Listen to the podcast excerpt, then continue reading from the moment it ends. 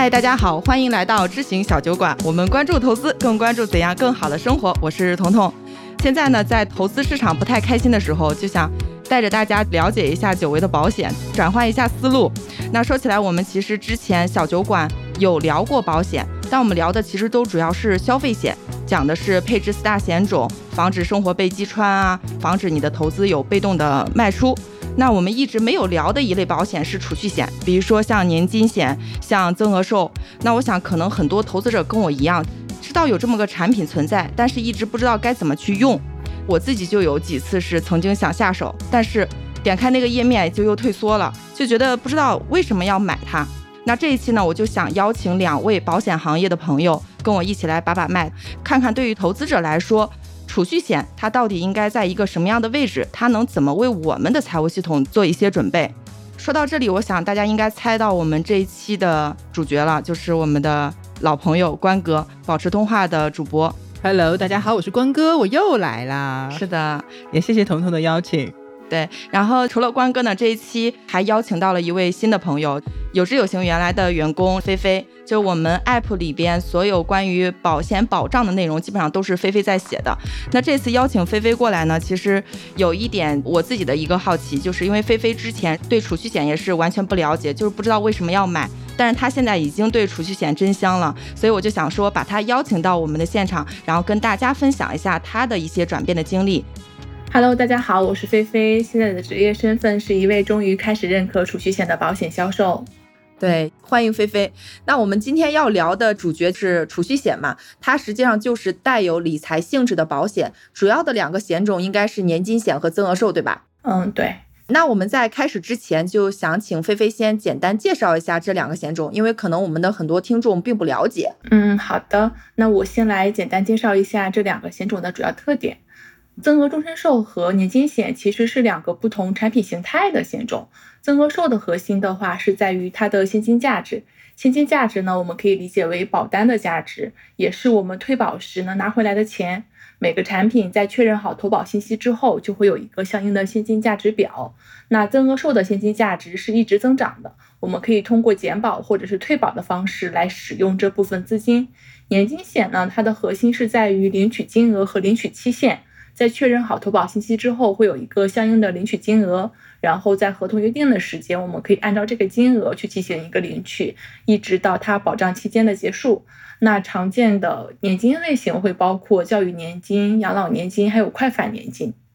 好的，那我这里其实也想做一点小小的收听提示哈，因为这期内容的话，我们不会太多的去讲这两个险种怎么去配置，以及他们的投保细节，也不会做太多的这种基础科普。就像我前面讲的，我们更多的是从投资者的角度，以养老这个场景为例来讲一讲储蓄险这个品类，它应该在我们的财务系统中起一个什么样的作用。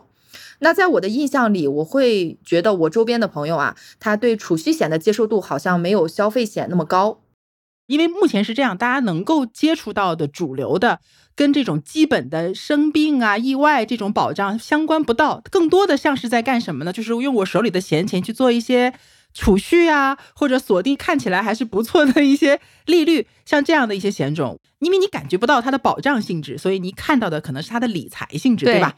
然后。我其实个人我不太喜欢把它叫做理财性质，因为容易误导，嗯，会让大家听到理财这两个字，可能就会感觉这类险种会有一个不错的收益率，因为普罗大众的认知，理财这件事情是跟收益率第一时间会挂上钩的，所以我个人会比较偏向把这一类的险种叫做储蓄类，还不是储蓄险，你知道吗？很严谨，就是储蓄类的险种。是的，是要严谨一点，现在是合规。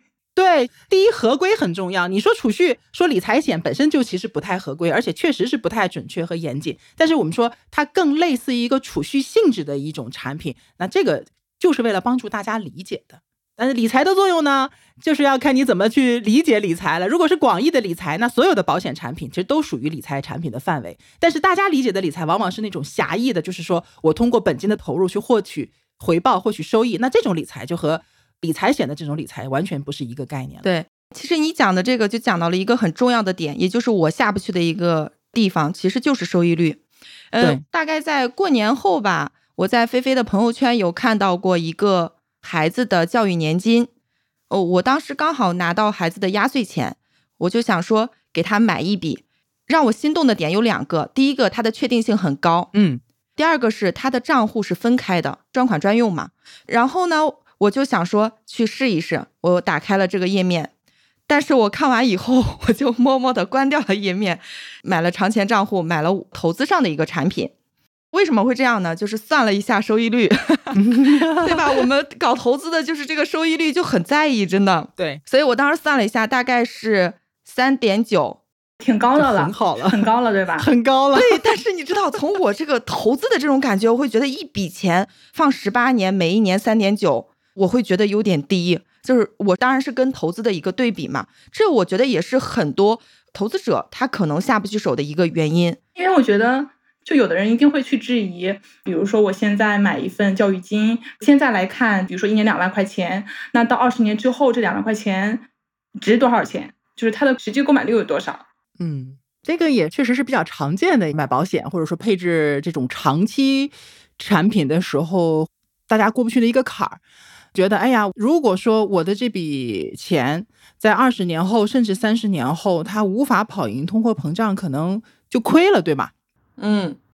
但实际上呢，我个人是觉得，保险这个东西，它本来就不是用来跑赢通货膨胀的一个工具，就是它还要回到保险本身的。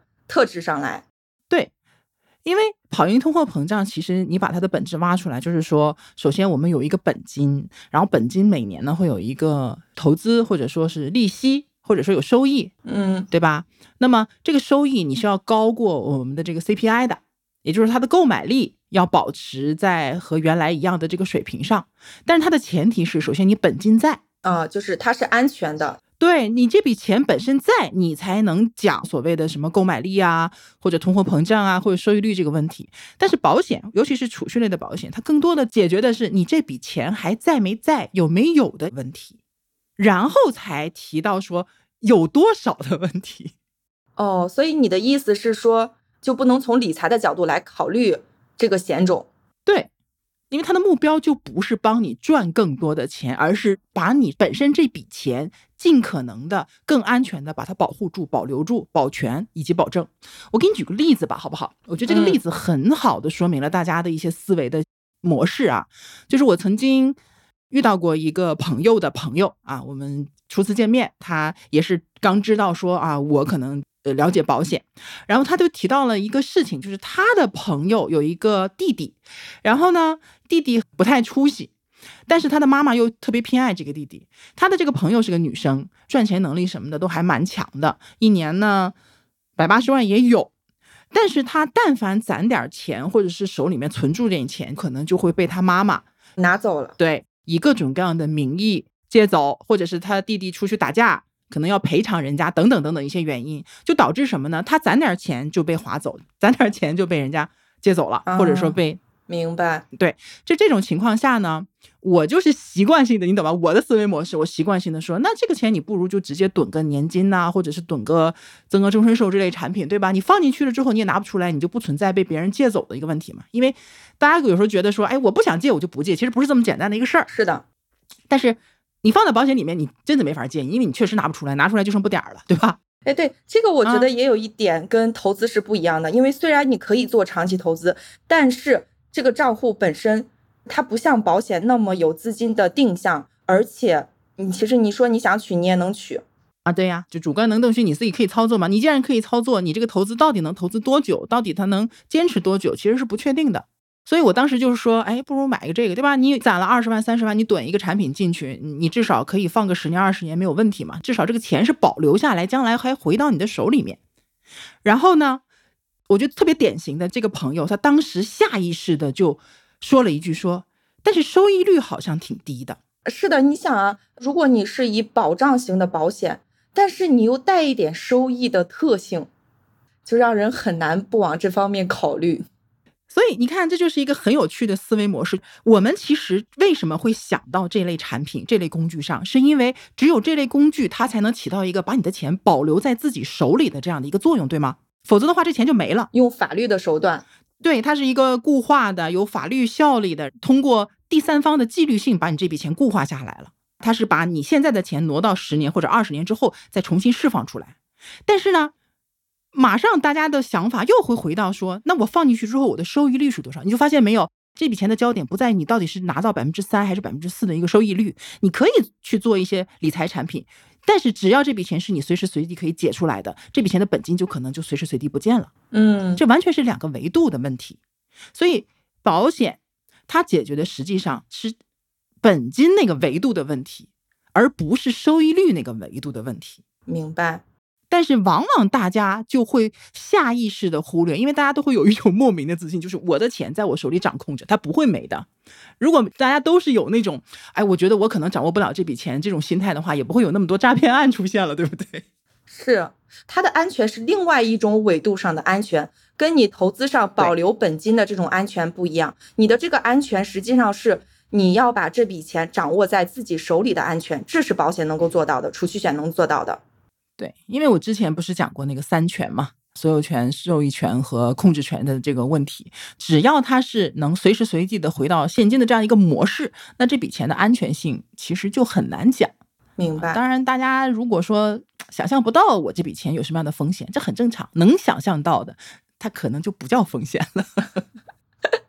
那，我觉得你这个给我提醒了，就是这么看来，我觉得我是脱离了保险本身的这个保障的作用。其实不管是储蓄险还是消费险，不管它带没带理财的性质，它都是一种保障类的保险，收益本身就是它的第二项，不是它最重要的那个作用。那我其实还是把它当成了一个理财产品去看嘛。或者说呢，这个产品它的特性其实是很客观的放在那儿的，只不过。每个人看待它的角度是不一样的，呃，其实你的出发点你想得很清楚了。你看好的，第一是它的确定性，对吧？对。第二呢，是它的一个专款专用。其实这个专款专用背后指的是它，呃，应该说靠到安全性上面去。对，因为它的受益人只能是我的孩子嘛。对，就是一个保单，它是有固定流向的这样的一个概念的。所以你的出发点其实很清晰，就是要保单的确定性和。安全性，然后这两个特性其实也是保险本身最大的功能性，也是它和其他任何一种理财产品啊，当然信托不算啊，和其他的理财产品作为有区分的一个最大的意义。但是你在看到产品的时候，你会发现说你的这个心路历程就是体内那个对收益率的渴求，或者说你的那种敏感性就逐渐的又提了上来，然后压倒了你对确定性和安全性的一个需求。对这个我可以再多说两句，就是指数基金在我这儿的确定性也很高啊，而且它的收益肯定是要比储蓄类的保险的收益率高一些，我就会觉得我这个一选择，我肯定就选择那个了。嗯，菲菲你怎么看？曾经我也这么觉得，就跟彤彤一样，我会觉得教育金嘛，你解决的是储蓄的问题，就是我有多少钱，嗯啊，那我有多少钱是我可以通过别的方式来解决的。我们对投资的预期收益率是要更高一点的，所以说你就会觉得哦，好像投资能更快的帮我达到那个金额。对，首先这种心路历程啊，或者这种想法非常合理，也非常常见。比如说，彤彤说的这个投资，你认为你的投资的收益率这个事情也是一个确定的事情。首先，这个确定本身它其实就是有几层含义的，就是这个确定是相对的还是绝对的？没有绝对的确定，对吗？是的，这是一个大前提。就包括保险的确定性，它也不是一个绝对的确定性。我们首先要有这样的概念，没有什么百分百的东西，但是它一定有相对的确定性。如果我们去判断投资确定性的话，其实也分两个层面。首先，第一个，你要确定你的收益在未来的十年、二十年达到某一个数字，这个事情本身，首先它非常的难。我的体会是，越是在投资方面有一定经验，甚至是有一定成就的人，越很难去接受保险这件事情，就是因为他觉得我的成功的经验会让我在。管理财富这件事情上是一个成功的，就是我是可以的，对自己是有自信的。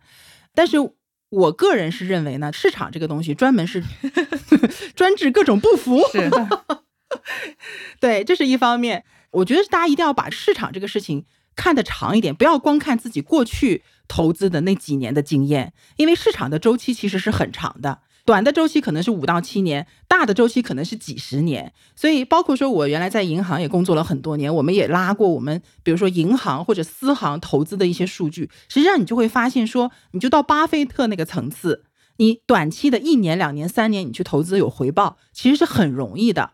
尤其是赶上市场好的时候，就像零八年，因为我个人是经过零七年、零八年那一波的，到后面再看什么一五年呢，这几年感觉都不叫事儿，你知道吗？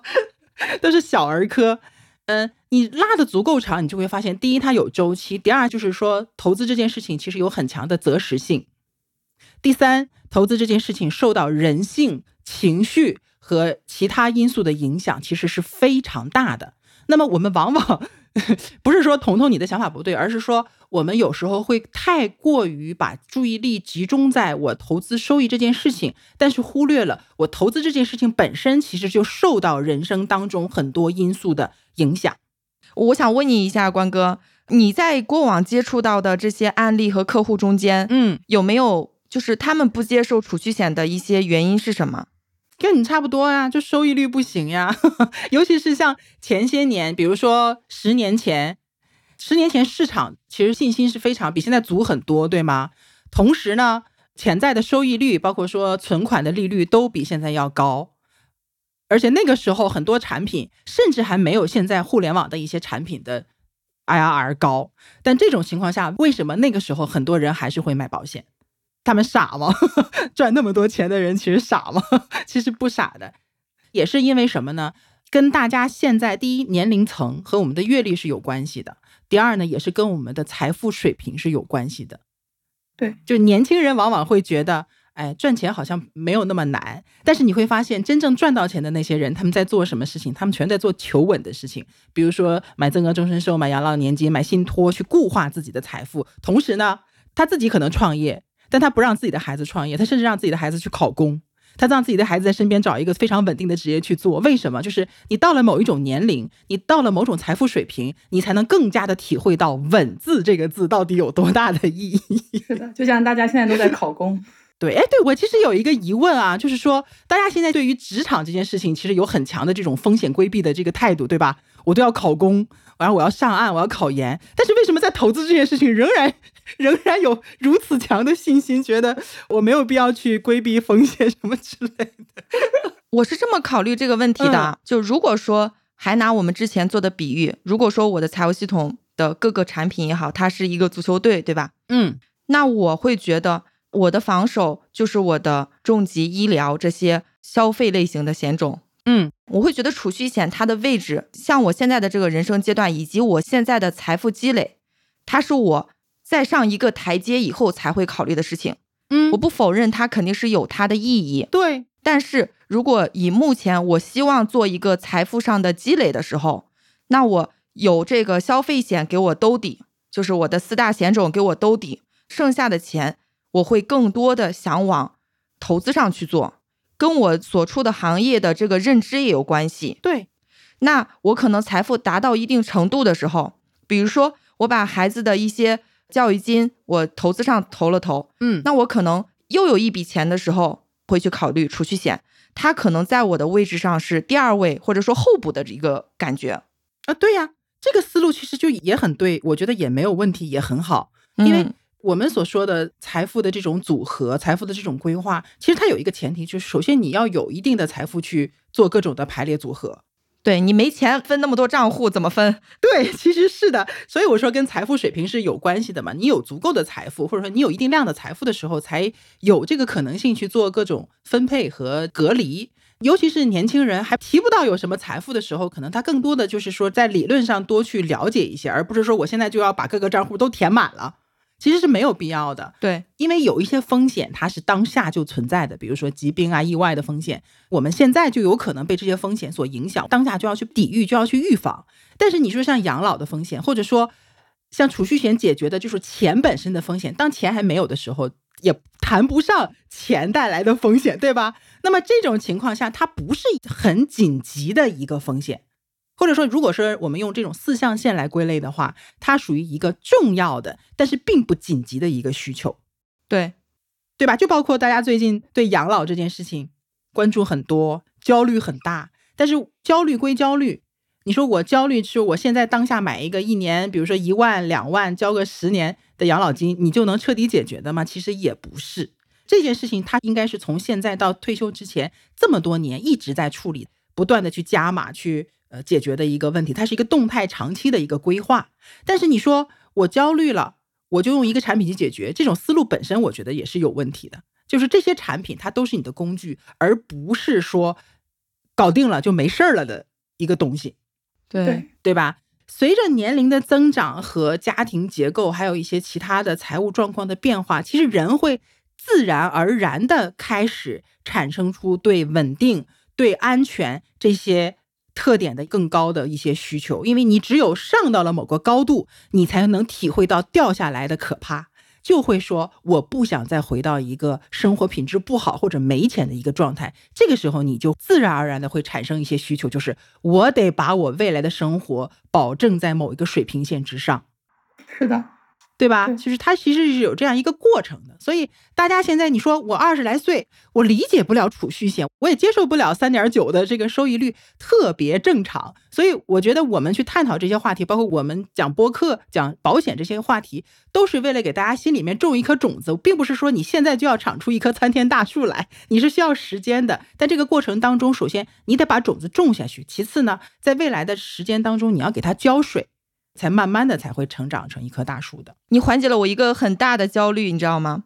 我看菲菲看你们的朋友圈，看你们的文章，我有时候会觉得好像这是一个很大的便宜，为什么我总不占？就是这种感觉，就是啊，三点九很高，但是我实在理解不了这个高它到底高在哪里，对吧？对，因为大家的判断标准不一样。对，是的，我觉得三点九是可能相对你来说并不是很高，但是有的人可能就会觉得很高。是，就是不同的人他本身的风险偏好就是不一样的。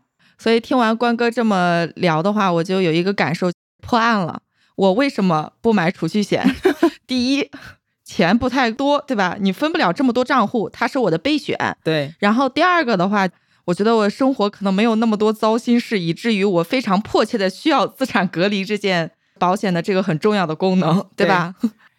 嗯，其实我个人也是觉得说呢，尤其是我们在保险行业里面，或者是在金融行业里面，会有一个像信息茧房一样的，尤其从营销的角度，会有点过度的夸大，比如说三点九要没啦，三点五要没啦等等这样的一些信息，对这种很焦虑的，就好像。比如说，大家都会有一种概念，就是哎呀，这个通货膨胀呀，我要不理财，我就财富缩水啦，怎么怎么样？其实这个也是投资界 过于夸大 理财 投资的，也有人月光呢。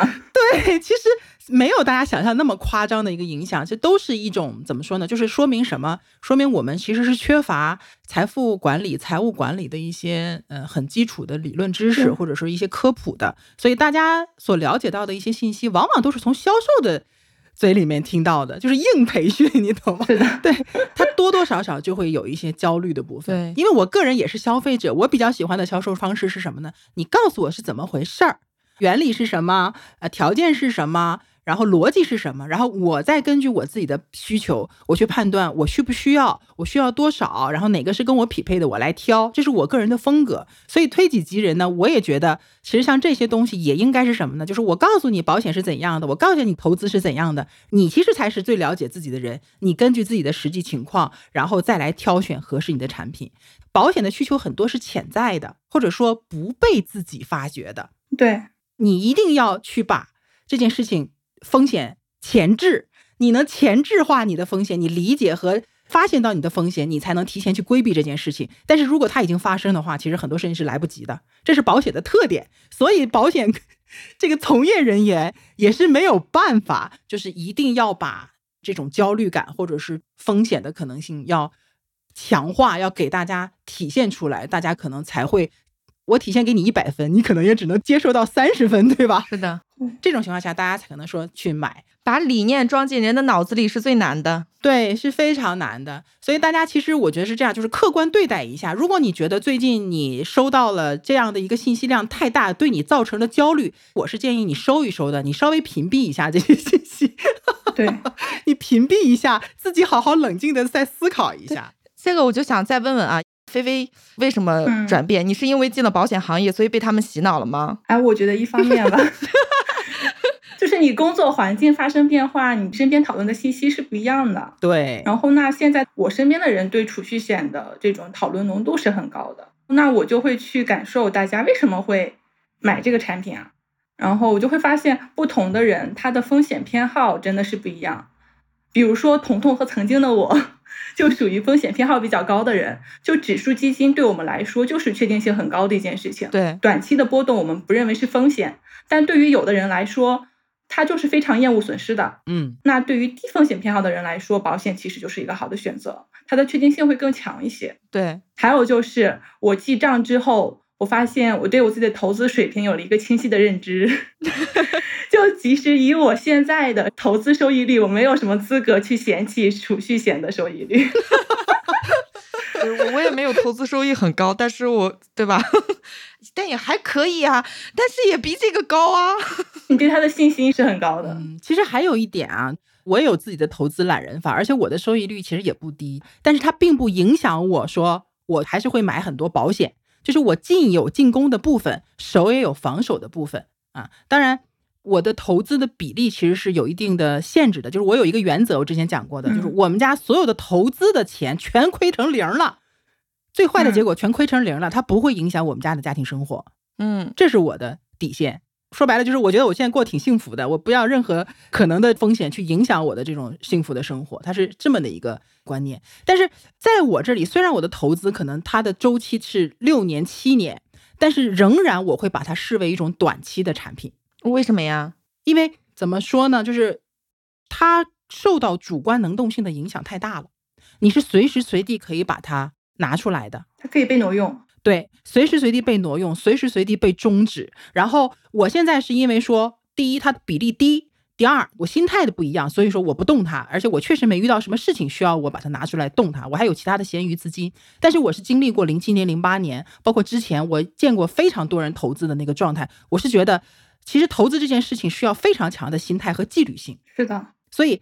最近看了本书啊，其实也涉及到这个部分，就是说时间拉得越长，一个人他的心态、他的主观能动性对这个计划的影响就越大。你也不知道未来会发生具体什么样的事情。你说我现现想象不到，不代表未来不会发生。所以对我来说，投资它是一个算短期撑死了，算中期的财务管理的一个规划。但是呢，我们大多数人都是缺乏中长期规划的。嗯。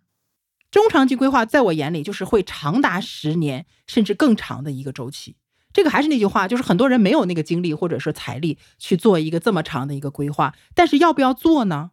你去看任何一本什么 CFA 或者是财富管理的书，或者是什么证资格，就是这些理论当中，其实都是非常重要的。比如说养老规划，比如说中长期规划。但是至少在大陆的投资市场或者说财务管理工具的市场当中呢。中长期的产品其实是非常乏善可陈的，你顶多就找个什么十年、二十年的国债、债券儿。哎，我好奇一个问题，嗯，关哥，比如说养老规划对你来说是一个长期规划吧？当然呢，对，那那你的养老规划会包括哪些部分呢？会包括就是你所谓的中期的这些投资吗？其实养老这件事情本身是一个很大的话题。是的。我们如果只谈财务规划的话，就是我的养老资金是一个组合。这个组合当中，首先它分两大部分。第一大部分是什么呢？我把它叫做基础养老。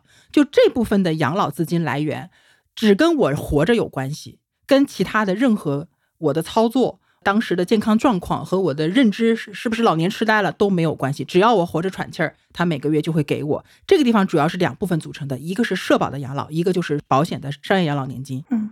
它俩有个共同的特点，就是有一个叫人身属性的部分。首先，必须是我活着，只有是我活着，那每个月就会有自动的现金流。不是我不行，我不活着也不行。但只要我活着就行，我植物人插管了都可以，没有问题。哎，这个我现在也会这样子想，因为是这样的，就是说，一方面呢。老了的这个事情，其实是大家我们现在二十岁、三十岁、四十岁，其实你很难去想象的，没法想象的。对你很难想象。其实你可以去看很多老人的真实的情况，因为我们家有六七十岁的老人，也有九十多岁的老人，你可以去参考去看，很难想象。另外一个呢，就是说我对于我自己的能力边界是有非常清晰的认知的。就第一，我不是一个说事事决策都很完美的人，不可能。所以。我虽然我觉得我已经哎，很多时候我很理性了，但是我觉得未来有一定有这个可能，就是说我会做出一些不理性的选择，比如说我老了以后会不会变得很固执，因为我过去有很多成功的决策，我老了我会觉得，就像咱们现在看很多老人，你为什么这么固执呢？因为我吃的盐比你走的路还多。是的，对，就是你去观察老人的一些思想状况，其实未来我们就是这个样子的。每一代的年轻人都会觉得老人固执的，所以我到时候肯定也会跟不上这个时代，有自己的问题。对，也会被当时更新潮的、有更多方法的骗子骗。所以这些东西都是未来我。个人的主观能动性的一些边界所带来的一些风险，所以我的目标就是一定要有一部分的资金是不被我自己控制的，把控制权交出去，由自律变成他律，我才能保证这一笔钱或这个财务规划实现的可能性会更大。对，而且它不受投资周期的影响。对，所以其实养老年金它能给你提供的是你老了以后每个月稳定给你的现金流吗？对，它是一个终身的现金流。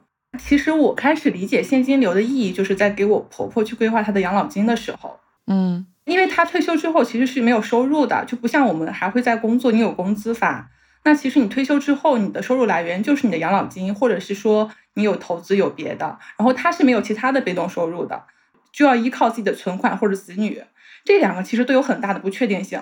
比如说存款的话，我觉得会有第一不知道这个存款有多少，够不够花，还有就是你敢不敢花。他他永远不会像我花工资那样花有安全感的，嗯，对。然后依赖于子女的话，我觉得更不确定了。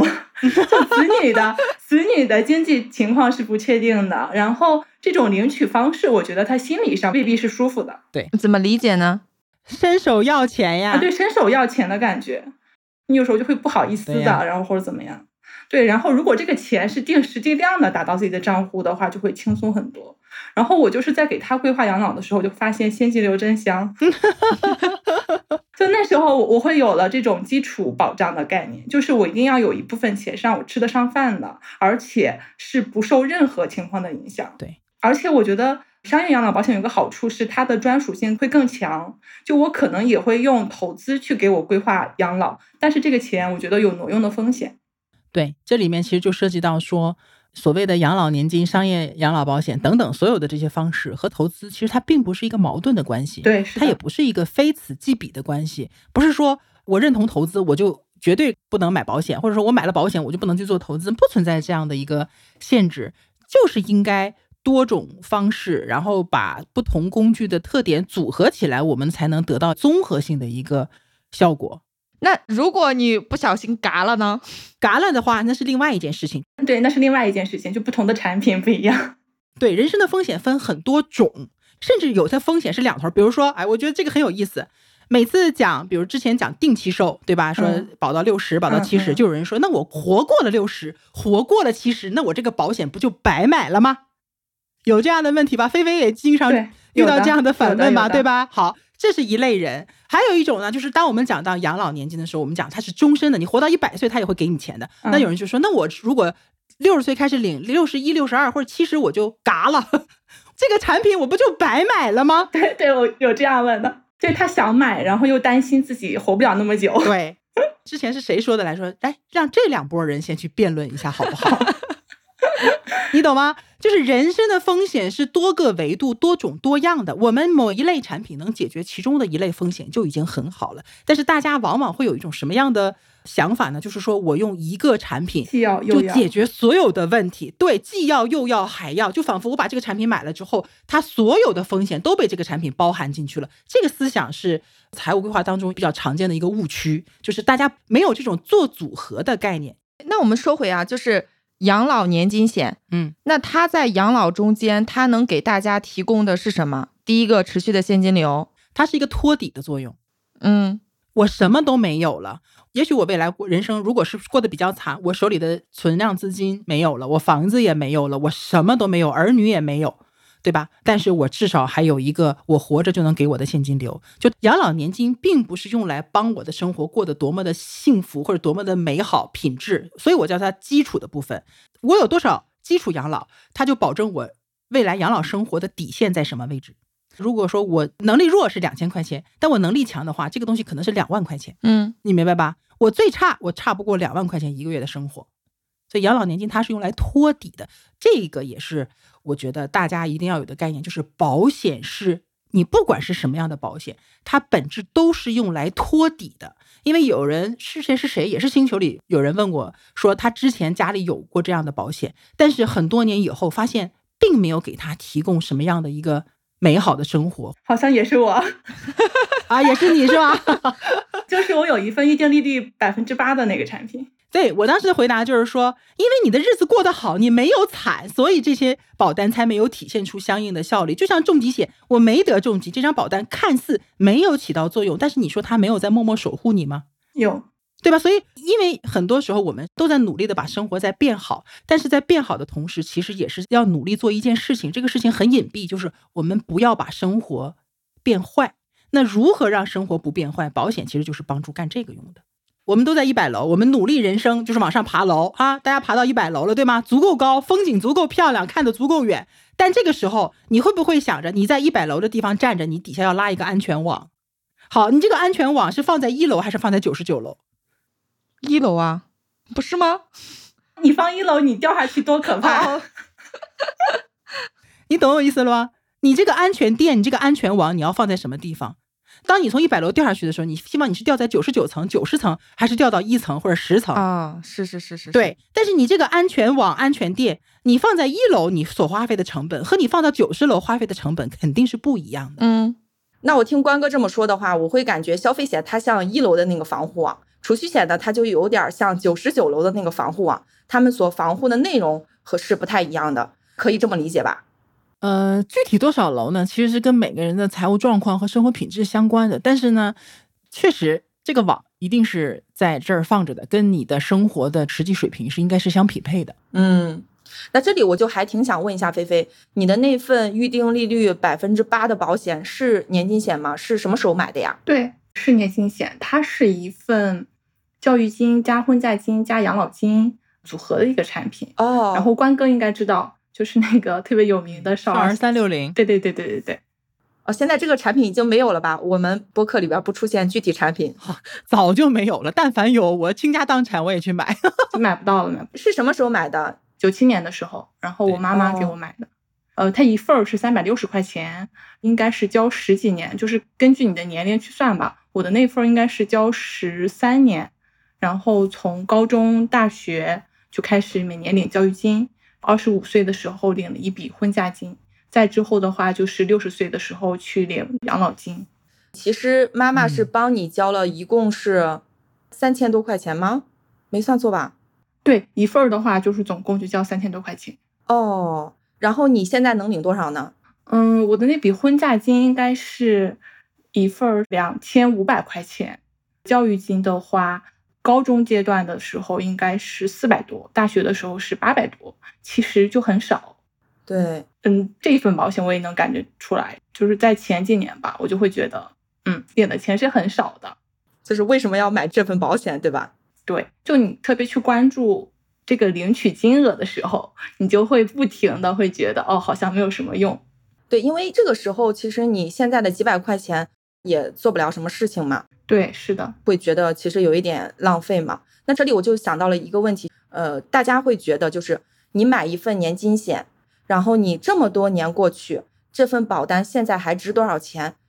就像菲菲这种情况，某种意义上就好像废纸一张一样，它对你的生活并没有起到什么作用。嗯。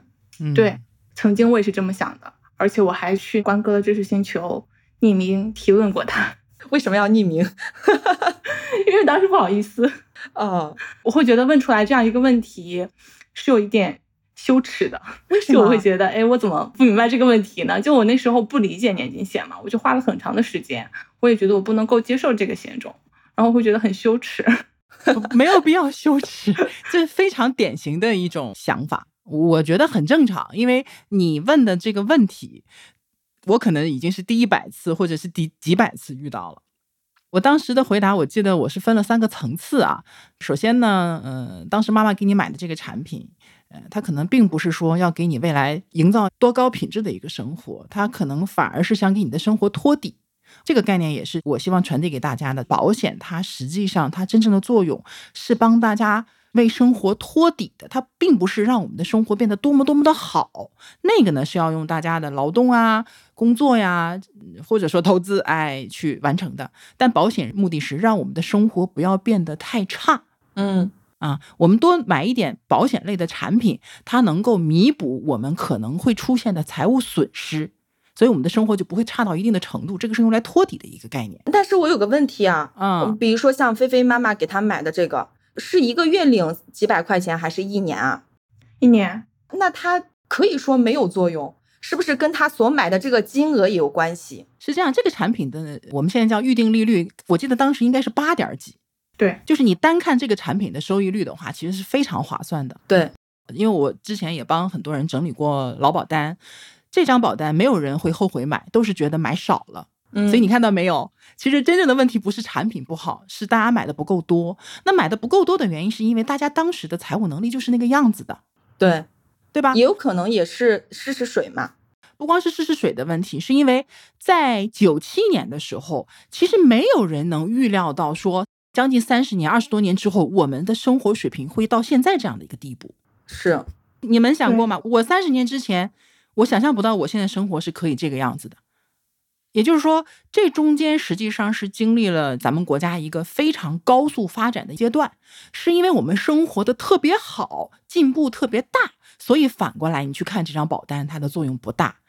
这就是和我刚才说的托底的概念是一样的，因为你的生活就是两个方向，一个是走向特别美好的一个状态，一个是停留在比较不好的一个状态。那保险是当我们生活发生了不好的状态的时候，它能起到特别明确的作用；但是当我们生活特别好，一路向上的时候，这张保单当然就起不到什么作用。就你没着火的时候，你当然不会拿个灭火器到处乱喷，对不对？是。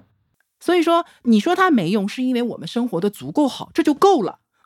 我们并不是说，哎，这个心态我觉得也很常见，就是我买了一个保险，我觉得我没用上它，我就特别吃亏。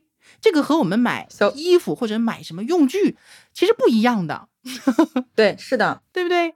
很多东西都是这个样子的，你可以不用到它，但是你要用到它，当时你没有，你就会很麻烦。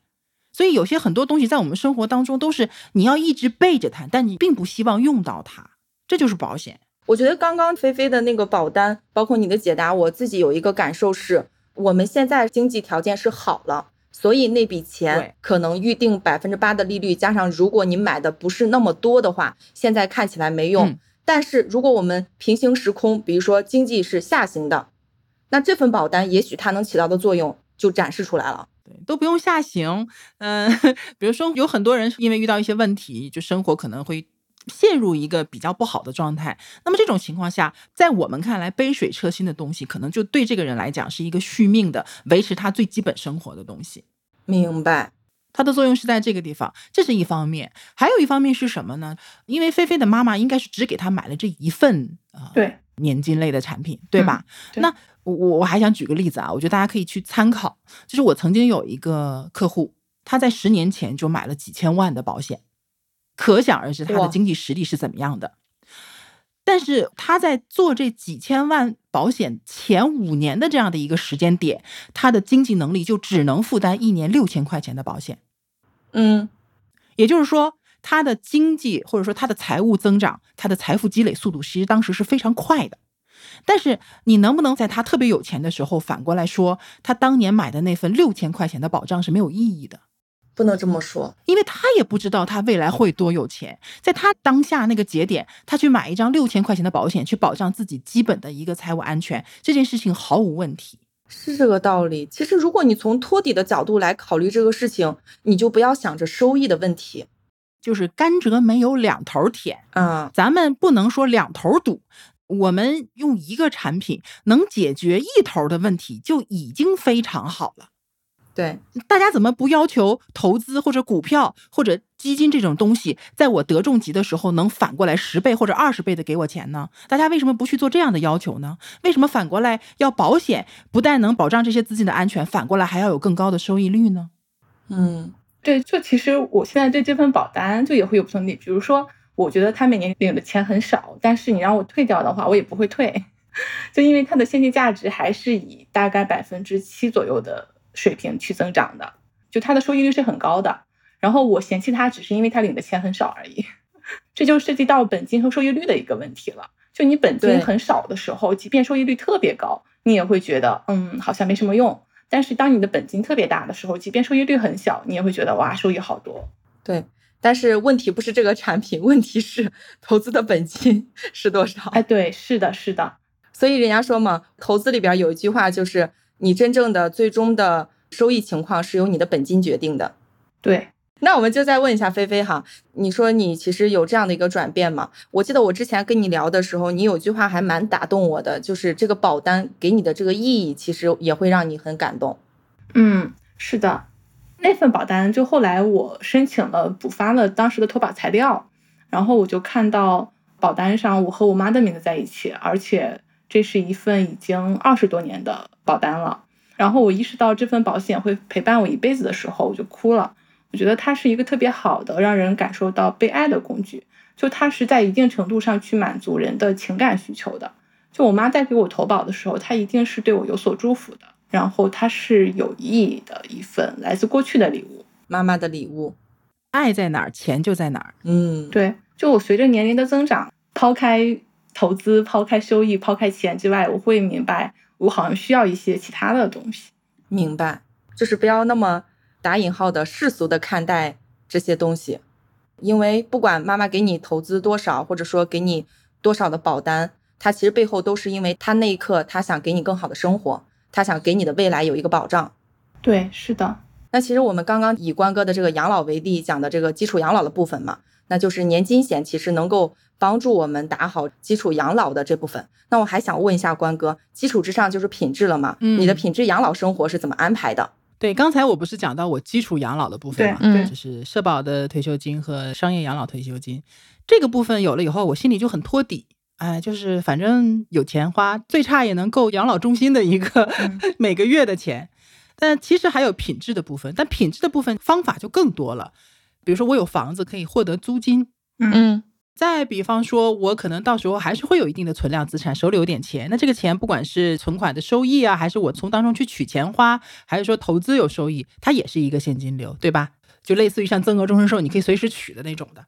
然后呢，我有孩子，那我孩子假设他还不错，哎，挺孝顺，又经济独立，有余力，你说他愿意给妈妈一点养老的帮助，这也是其中的一个来源。你会有很多很多种的来源，然后但是这些来源它共同的特点是什么呢？如果它有，那我很开心，它可以帮助我的生活提高一下品质。但是如果它没有，我也没有办法。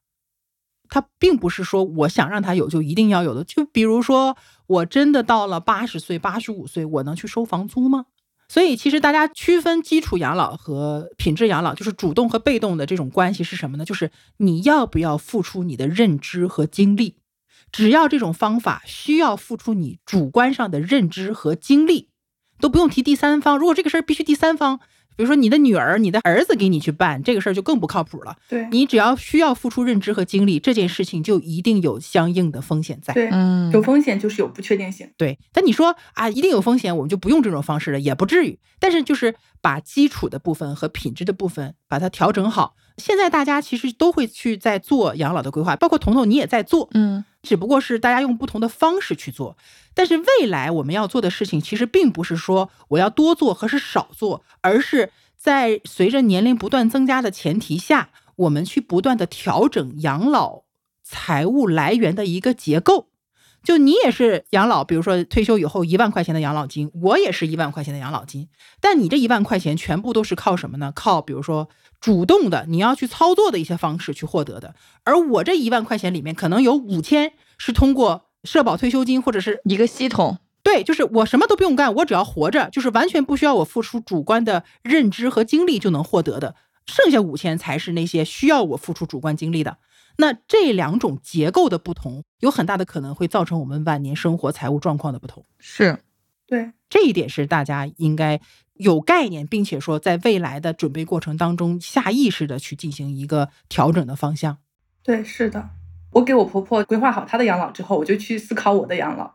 然后，如果我的养老资金都是基金的话，我就觉得太可怕了，我的生活可能会随着周期进行波动。就比如说，现在如果正好赶上熊市的话，我就不敢花钱。嗯，所以你看，嗯，我现在就觉得，哎呀，我爸妈有退休金，我公婆有退休金，这个事情对我来说有多么的幸运，是很幸福的，对，非常的幸福。甚至你没看之前有节目吗？就东北的这个老年婚恋市场，上来第一句一定要问的，你有没有退休金？对对对，有多我少？看到过那个视频，非常现实、非常真实的，所以你从他们的那个生活状态当中，就可以去引申到自己未来的养老，就是退休金很重要。我只要活着，每个月给我几千块钱，至少我有饭吃，对吧？我有个地方住，房屋也是很重要的。哎，那在养老这个场景下，就是养老年金和增额寿都是可以作为养老的一部分吗？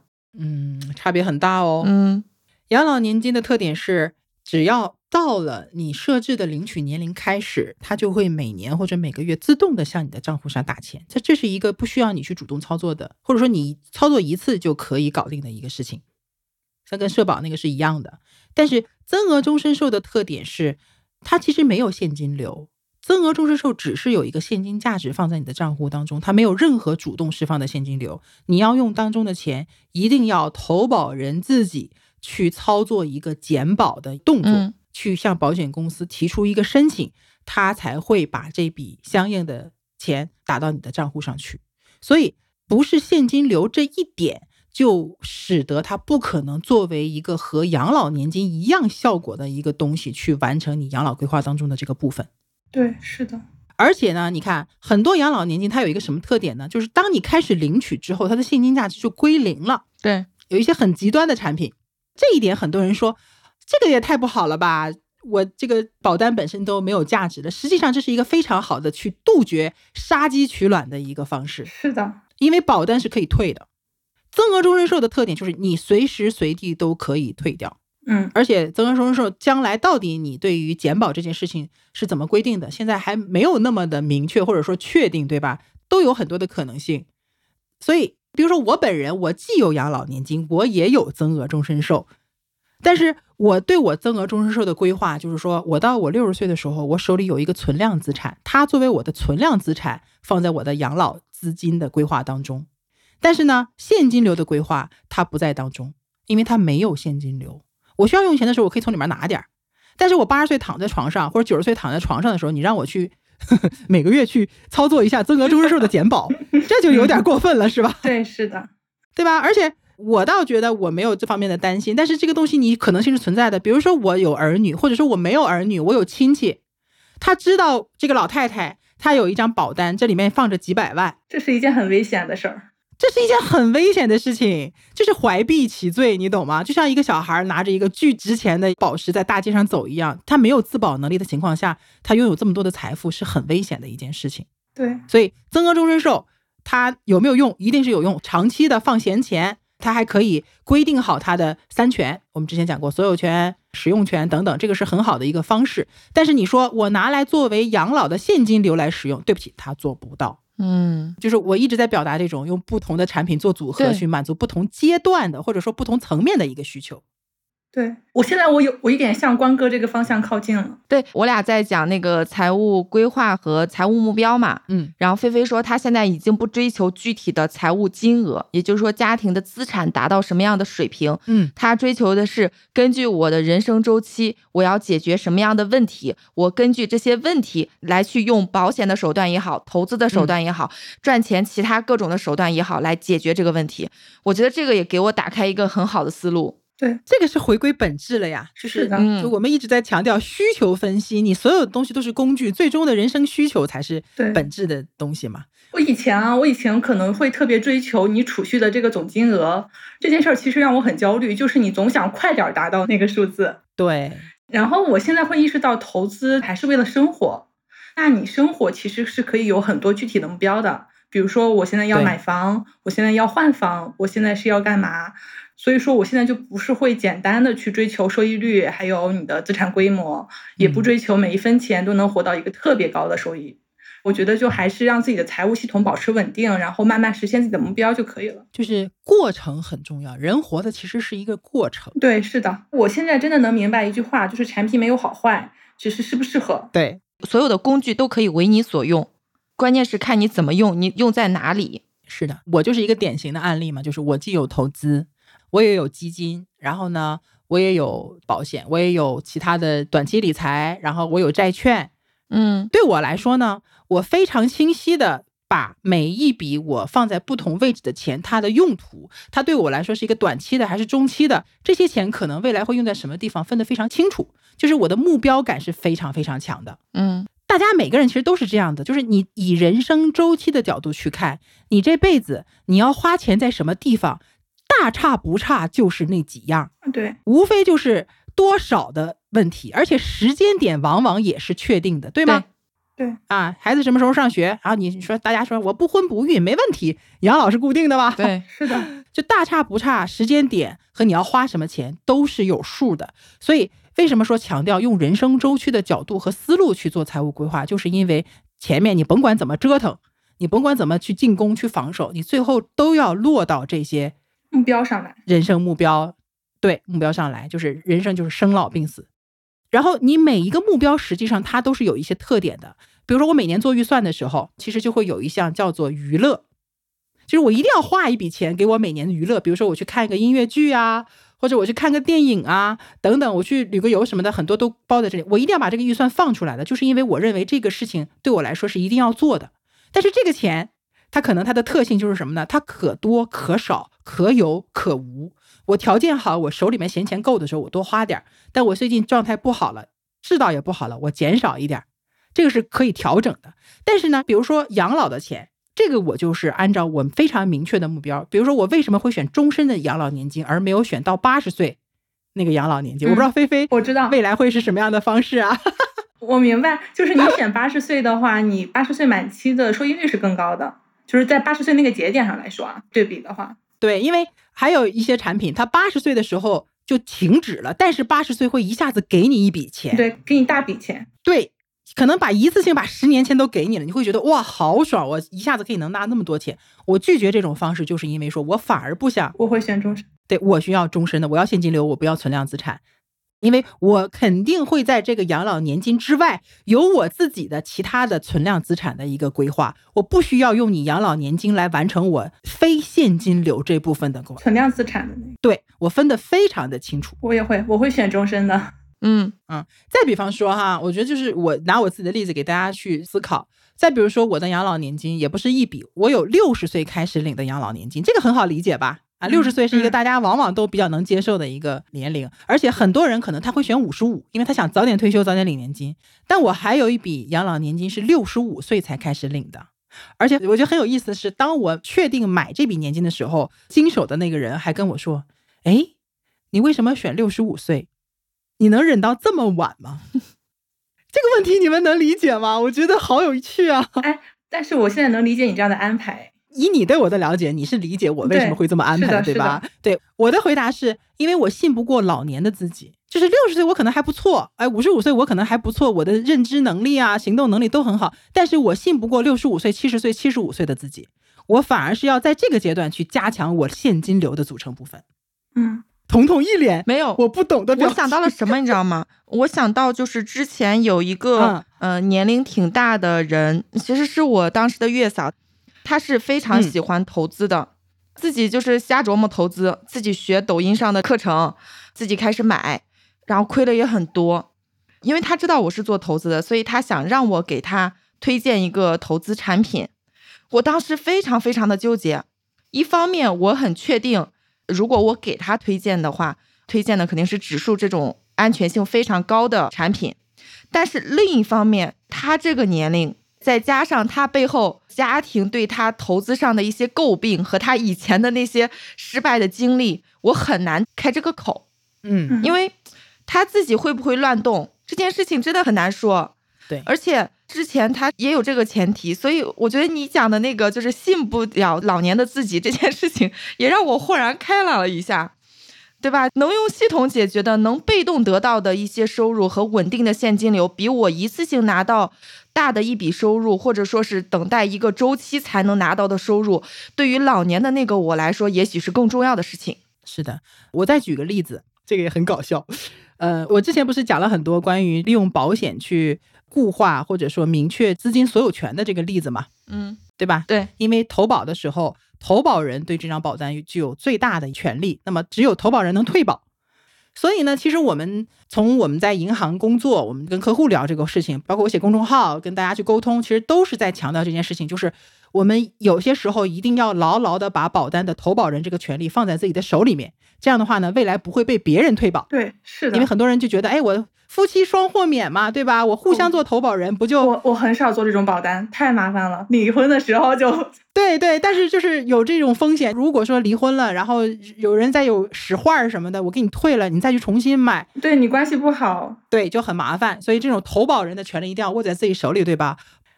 按理讲，我这么熟悉这件事情的人，是不是应该牢牢的把我家的保单的投保人的权利都应该握在我自己的手里？是。但实际上，我家的养老金的分配是这样子的：我们家我的养老金和我呃老公的养老金是分开的。我做投保人给我自己投保，我老公做投保人他自己给他投保，因为我们家是我管钱，我把。这笔钱转到我老公的账户上，然后让他以投保人的身份给自己买养老年金。也就是说，我彻底的把这份养老年金的所有权、使用权全部的让渡到我老公名下了。这个操作从刚才讲的那个角度来看，其实是矛盾的，对吗？我为什么要这么做呢？就是因为，还是那句话，我信不过我自己。如果我把我们家所有的托底的东西都放在我自己的名下，那如果我老年的时候犯轴了、犯病了，或有什么问题的话，我老公都没有办法去阻止或者是调整这件事情的走向。所以，我把这养老金放在两个人的名下，一个犯病了，那个还能保持些理智，对吗？还能保留住他那个养老金的部分。那么这件事情的最大的风险在什么地方呢？就是我和我老公劈了，嗯。我们俩中间就分开了，他带着他的养老金走，我带着我的养老金走，就是这个风险我是认知到的。但是呢，我觉得我可以接受这个风险，或者说我接受这样的一个现实，因为我们家的资产也不是我一个人赚的，本身他就有利用他的资产去给他配置财务规划的这个权利，所以我也不能说完全的把在我手里。就是这种思维和那种风险分散的思维，它其实是有一点打架的。那这个时候，其实我要。剔除掉我自己主观上的那种想法，而是要把这件事情提前布局好。我不知道这个理念你们俩能不能 get 到？之前的话，我和我老公的养老资产是放在一起的。准备这期播客之后，我就把它给分开了，因为我要想考虑到，万一我们俩有一天真的是离婚了，我希望我们俩是一个独立的个体，都是有一份属于自己的养老金的。所以说，我现在就把我们俩给分开了。之前一直在一起的。你知道我听完这个我有什么感想吗？我觉得关哥心思太缜密了。你考虑养老这个问题，你不只是从理性的角度来考虑我应该配置什么样的资产，人在那个时候的状态你也考虑了。因为我这十几年没干别的，主要就是在考虑风险，主要研究人了。对，其实真正研究的是人，不是产品。对，所以我很感激我过去的那些职业经历，包括说我写公众号和播客，我可以。和更多的人产生了一些连结，然后我看到了更多不同的人性和人生的可能性。我把这些可能性，他们最本质的一些可能的风险点总结出来，然后我在想，作为我的人生，我可以去规避什么样的风险点？有些是我能做到的，有些是我做不到的。然后根据我自己的情况再去规划我自己相应的一些东西。其实这也是我一直以来试图向大家去传递的一种概念。我不希望大家在产品上多做纠结，我也不希望大家在我我讲完这一期节目了，你就赶紧去买个养老金。我不是想在这些事情上去给大家做一些助力，而是说怎么样去了解自己，怎么样去分析自己的需求，怎么样我不用体验这件事情，我就可以从这件事情当中去吸取相应的教训，这个才是最关键的部分。哎呀，反正就是看着理解吧。很多时候，我觉得我讲的可能讲的不是太透，所以导致大家听完了之后可能会有点懵。没有，我觉得有点震惊。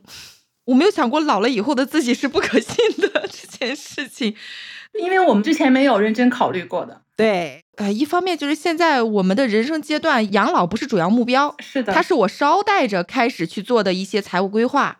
对，另外一个，如果让我考虑风险点，我可能会考虑，比如说年金险，因为它的周期很长嘛。它能不能兑付啊？它中间什么保险公司倒闭啦，呃，什么利率调整啦，什么什么的，有没有什么影响？类似于这些，这是我会考虑到的。但关哥这个简直就是心理战，真的太厉害了。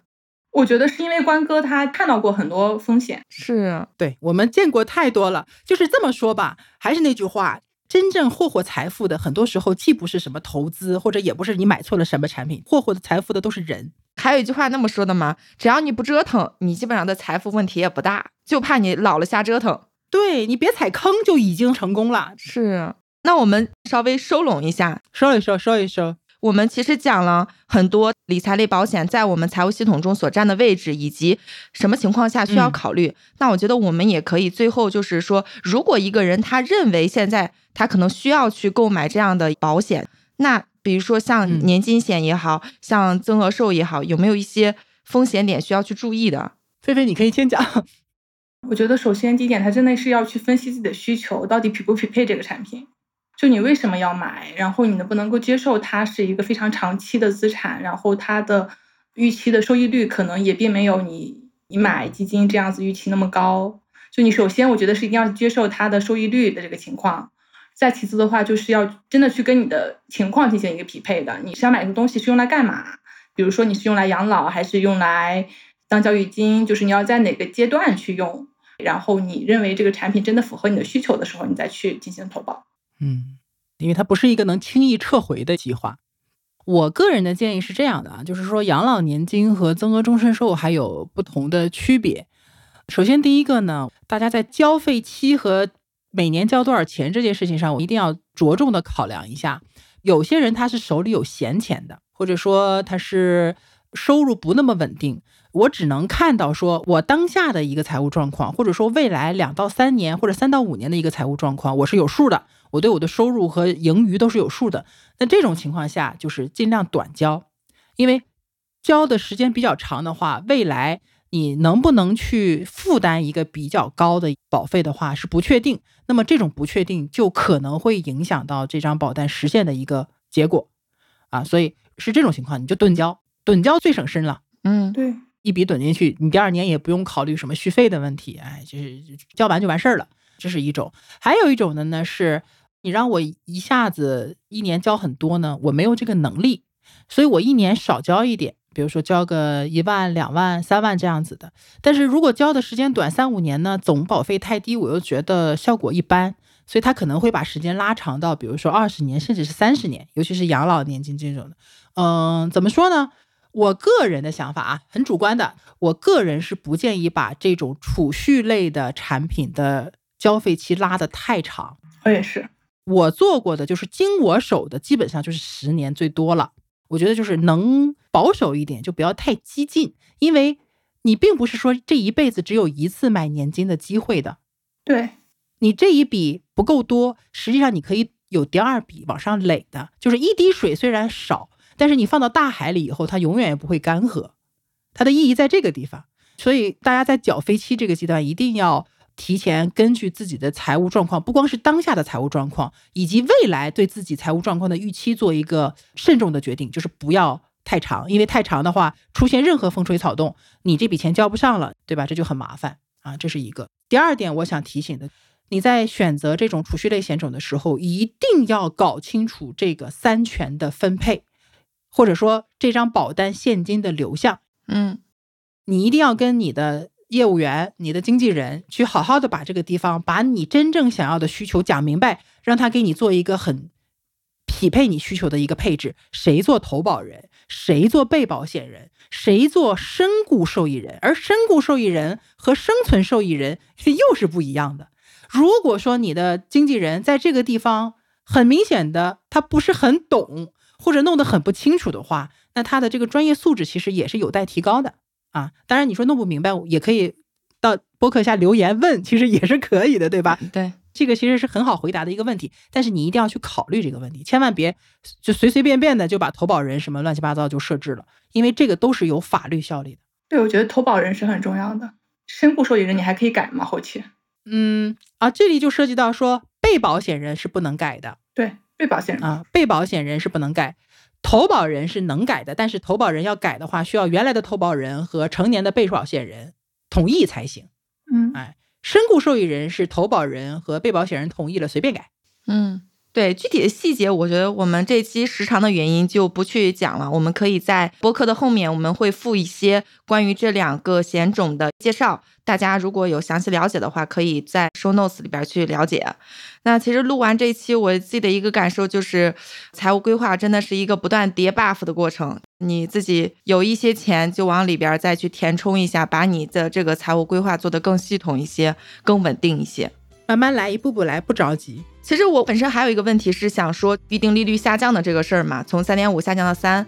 嗯，但是我觉得其实我们聊完这么多以后，这个事情都不必那么焦虑，不重要了。对你有这个需求，你需要考虑，那你该考虑就考虑。如果你没这个需求，也不要因为它马上要下架或者马上有调整，然后来让自己一定要选择一个这个险种配置。那我们就录制到这里了，以上就是我们的全部内容。谢谢两位，也感谢每一位收听到这里的听众朋友。如果你喜欢这期节目，欢迎推荐给你的朋友。